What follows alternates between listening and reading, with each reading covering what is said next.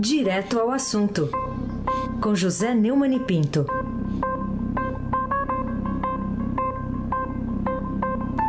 Neumani, bom dia. Bom dia, Raíssen Abac, Bárbara Guerra, Moacir, Evangelista Biasi, Almirante Nelson e o seu pedalinho. Clã Bonfim, Emanuel, Alice Isadora, bom dia, melhor ouvinte. Ouvinte da Rádio Eldorado, 107,3 FM. Aí abaque é o craque. Neumann, vou começar com uma reportagem exclusiva do Estadão, apoiada pelo Planalto Rede de Ódio, lucra com canais antidemocracia, o destaque principal hoje da, da edição desta sexta-feira, né? A que conclusão se pode chegar dessa notícia chocante mas que não nos parece surpreendente, né? É um furo de jornalismo espetacular dos repórteres Patrick Campores, Breno Pires e Rafael Moraes Moura, é, da sucursal do Estadão em Brasília. Segundo a reportagem, o sigiloso inquérito dos atos antidemocráticos aberto em abril para apurar a organização e o financiamento de manifestações contra a democracia revela é, que um negócio muito lucrativo está por trás dos protestos contra o Supremo Federal e o Congresso. Mas o que mais causou surpresa foi a descoberta de que informações usadas por uma rede de canais no YouTube, investigados por promover esses atos no país, saíram de dentro do Palácio do Planalto. Essa conclusão consta do inquérito, com 1.152 páginas, é, aberto pelo Supremo Tribunal Federal e realizado pela Polícia Federal. O Estadão teve acesso às investigações e, depois de sete meses de diligência, as apurações mostram os elos e a convivência harmoniosa da Secretaria de Comunicação da Presidência com os youtubers do chamado Gabinete do Ódio, núcleo palaciano que adota um estilo beligerante nas redes sociais é, de rara é, bajulação do presidente. Né? É, essa, a existência desse grupo foi, revelado, é, foi revelada pelo Estadão em setembro de 2019. Né? É, o, assessor especial da Presidência da República, Tércio Arnaud Tomás e o coronel Mauro César Barbosa Cito, ajudante de ordem, são os interlocutores do bolgueiro bolsonarista Alan dos Santos, dono do canal Terça Livre, dentro do Planalto. Tércio é apontado nos inquéritos dos antidemocratas como elo entre o governo e os youtubers, que possuem acesso privilegiado a Bolsonaro e informaram faturamento de mais de 100 mil reais por mês o Tércio repassa vídeos do presidente e participa do grupo de WhatsApp é, com os blogueiros para discutir questões do governo, segundo disse em depoimento à Polícia Federal. Cid admitiu que, como mensageiro de Bolsonaro, leva e traz recados de Alain para ele. O blogueiro atua como uma espécie de representante das demandas dos demais canais. O mais escandaloso é esse faturamento quem acompanha, por exemplo, o blogueiro é, que foi bolsonarista e hoje é um crítico duro, inclusive denuncia os crimes, chamado Nando Moura. O Nando Moura é, tem revelado é, que esses blogueiros que viviam praticamente no miserê hoje esnobam, compram carros importados, etc. E a coisa importante também do inquérito é que o vereador Carlos Bolsonaro, o, o filho número 02 é, de, do presidente, é citado 43 vezes no inquérito dos atos antidemocráticos. Ao longo dos depoimentos e testemunhos investigados, os agentes da Polícia Federal deixaram trans, transparecer um cerco ao filho 02.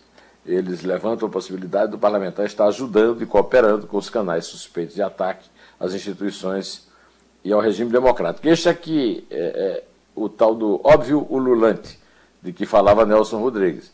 Até quando o mugido do gado irracional bolsonarista evitará que os donos da pátria escutem o seu o clamor, o clamor dos fatos, o clamor das ruas, apesar da pandemia. Raíssen Abac, o craque. Muito bem. Ô Neumann, é, a gente tem outro caso também aqui sobre o deputado Arthur Lira. E a manchete diz: Lira faturava 500 mil reais por mês com desvio e não somos nós que estamos dizendo, quem diz é a Procuradoria-Geral da República, retratada aqui também essa em reportagem publicada hoje pelo Estadão. Mas eu queria saber qual a revelação inédita a respeito do, do líder do Centrão, que o presidente Jair Bolsonaro apoia para substituir Rodrigo Maia na presidência da Câmara dos Deputados. Ah, os bolsonaristas fanáticos de, comparam os valores da corrupção dos seus aliados, do Centrão, com os do PT. E, ah, consideram como se fosse uma coisa insignificante. Em primeiro lugar, não existe corrupção insignificante. Roubo é roubo. E o Arthur Lira está sendo acusado de pegar dinheiro público desviado através de peculato, através de extorsão de funcionários, de servidores que ganham aí 10 mil reais por mês e devolvem 9 para ele. Isso na Assembleia Legislativa de Alagoas, na época em que ele era deputado estadual. Né? O Estadão revelou ontem né, que o parlamentar é apontado como líder de um esquema responsável por desviar 254 milhões dos cofres públicos e ficou com 9 milhões e meio. Né? Olha, não é pouco dinheiro, além do mais, 500 mil reais por mês, hein? Pelo amor de Deus, é de fazer inveja até o Flávio Bolsonaro, que está enredadíssimo em casos semelhantes no Rio. Né? O, o Arthur Lira, como nós sabemos, é líder do Centrão, é candidato do Palácio do Planalto para comandar a Câmara nos próximos dois anos, é, contra o, a, as intenções ainda tidas como sigilosas do presidente atual, que não pode voltar, simplesmente não pode voltar. Mas o Lira não é nenhum. Quando o Lira se tornou o ai Jesus aí do Bolsonaro, sem querer meter Jesus Cristo nesse roubo safado, é, ele já respondia uma ação penal que tramita na Justiça Estadual de Alagoas, já foi condenado pelo caso em segunda instância na esfera civil por improbidade administrativa e só conseguiu concorrer em 2018 quando se elegeu deputado federal após obter um eliminado do Tribunal de Justiça alagoano. O presidente Jair Bolsonaro tem o dedo mais podre da República. No caso dele, o hábito faz o monge. Como dizia sempre, e continua dizendo o Boris Casoy, que eu entrevistei essa semana para o meu canal do Neumann, no, no José Neumann Pinto no YouTube, o Neumann Entrevista, isso é uma vergonha. E essa é vergonha de todos nós, porque o governo da República está patrocinando essa safadeza. Boris, Casoy, aí você abate.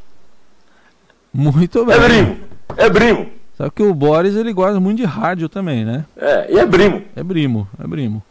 Vamos falar aqui do PIB também, o, o PIB brasileiro, que teve um o crescimento. O Pibão que era o Pibinho? É, né? Pois é.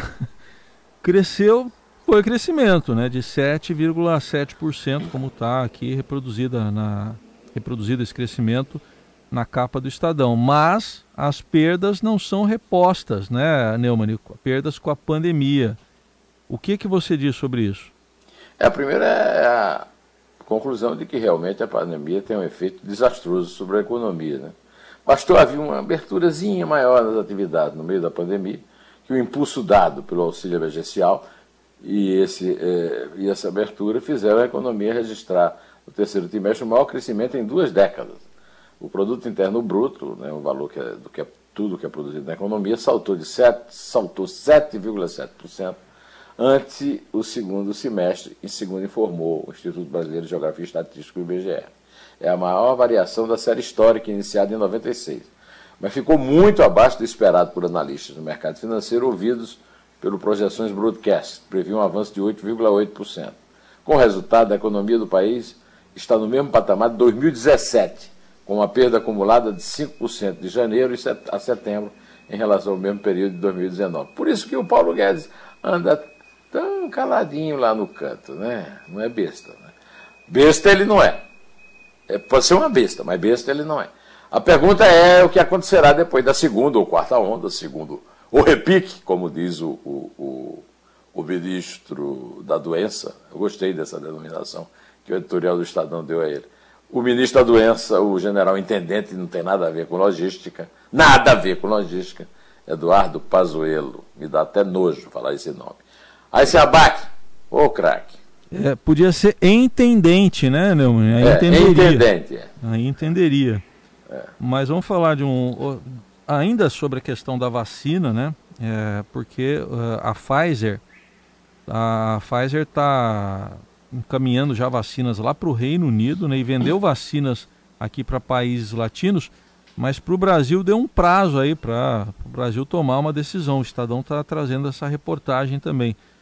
Bom, o que aqui nos levará a crueldade aí do governo, como define até o título do editorial da edição de hoje do Estadão, que a gente ouviu a versão radiofônica agora há pouco.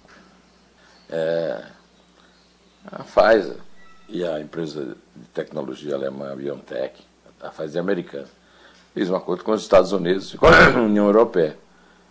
É, não dá, né? Dizer o que agora? Que os Estados Unidos de Trump está fazendo um mau negócio? É, será que o o Bolsonaro chega a esse ponto, né? A Pfizer já negociou 54 milhões e 300 mil doses com Peru, México e Chile. Aí, agora, o Ministério da Saúde, com a besta fardada de titular, só tem alguns dias, entre aspas, para decidir sobre se compra ou não compra a vacina da Covid, da americana Pfizer e da alemã BioNTech é, nós perdemos a testagem. Não podemos perder a imunização, na qual nós sempre fomos campeões. E agora estamos na última divisão. Não é nem na segunda, é na última divisão. É, nós ouvimos aqui, eu ouvi aqui o editorial, que está brilhante, é um editorial histórico, um governo cruel. É o melhor retrato do governo é, Bolsonaro. Aquela linha fina que aparece na edição, onde, que eu leio aqui, que é a edição do computador, diz o seguinte: o governo federal é a expressão viva da indiferença e da falta de sensibilidade que marca a triste passagem de Jair Bolsonaro pela presidência. E aí eu tomo a liberdade de citar é, dois parágrafos, um no meio e um no fim. Sabe-se lá quantos brasileiros mais ficarão doentes, correndo o risco de morte como resultado do conflito de mensagens estimulado pelo governo. Para os propósitos de Bolsonaro, como se sabe, isso não tem a menor importância já que, em suas inolvidáveis palavras, todos vamos morrer um dia. A única coisa que importa é livrar-se da responsabilidade pelas consequências da pandemia. Com um presidente que é fã declarado de torturadores, quem haverá de se dizer surpreso, afinal? Aliás, eu, eu quero citar aqui o influenciador Nando Moura, que era bolsonarista e que agora é, aponta todos os crimes de traição do Bolsonaro não há mais vítima, ele repete. E tem toda a razão. Agora só há cúmplices. Quem ainda bajula Bolsonaro é cúmplice. Ganha ou não ganha dinheiro. Aí sem abaque. O craque. Ainda falando de vacina, Neumann, o governador de São Paulo está falando em vacinar os paulistas já em janeiro. É, você acha que tem mesmo essa possibilidade ou vai ter aí gente no governo federal encontrando um meio para impedir? É, vamos tentar, né? O, o, Dória prometeu vacinar todos os paulistas, não todos os paulistas, não é bem isso, todos os brasileiros de São Paulo, como eles chamam, todos os brasileiros que estiverem em São Paulo até o fim de janeiro, de forma responsável, no próximo mês de janeiro, cumprindo o protocolo com a Anvisa, diz ele. Né? É, e, vi também no noticiário, e aplaudo a iniciativa do Dória, é, vi também no noticiário a opinião de um especialista que eu respeito muito, que é o professor Gonzalo Vecina, que foi presidente da Anvisa, que foi citado, inclusive, aí pelo Dória. Né? Eu vou citar aqui o que disse Gonzalo Vecina, Vecina e saiu nos meios de comunicação e eu capturei aqui no, no antagonista. O plano de vacinação, que parte da existência de uma única vacina, é de um cartorialismo criminoso e disse mais: propor que iniciemos a vacinação em março e que no máximo alcancemos um terço da população em 2021, significa não realizar nenhum mínimo esforço de tentar oferecer alternativas à população. É uma pública capitulação. É um crime. Heisenbach, o craque. Ô Neumann, e para a gente fechar aqui, o, o presidente disse lá para os apoiadores, seguidores dele, que estavam lá na porta do Palácio da Alvorada, disse o seguinte, tudo o que falei deu certo. O que que ele previu da, respeito aí do, da pandemia que deu certo? Quando ele diz que tudo deu certo, ele, de certa forma, admite que ele planejou o assassinato de 175 mil pessoas, 175 mil brasileiros morreram de Covid graças ao vírus, novo coronavírus, mas também a incompetência, a desídia, a crueldade do governo. Né? Aliás, o título do, do editorial do Estado é perfeito, é um governo cruel. Em março, Bolsonaro previu que a pandemia do novo coronavírus não deveria matar mais do que a gripe H1N1.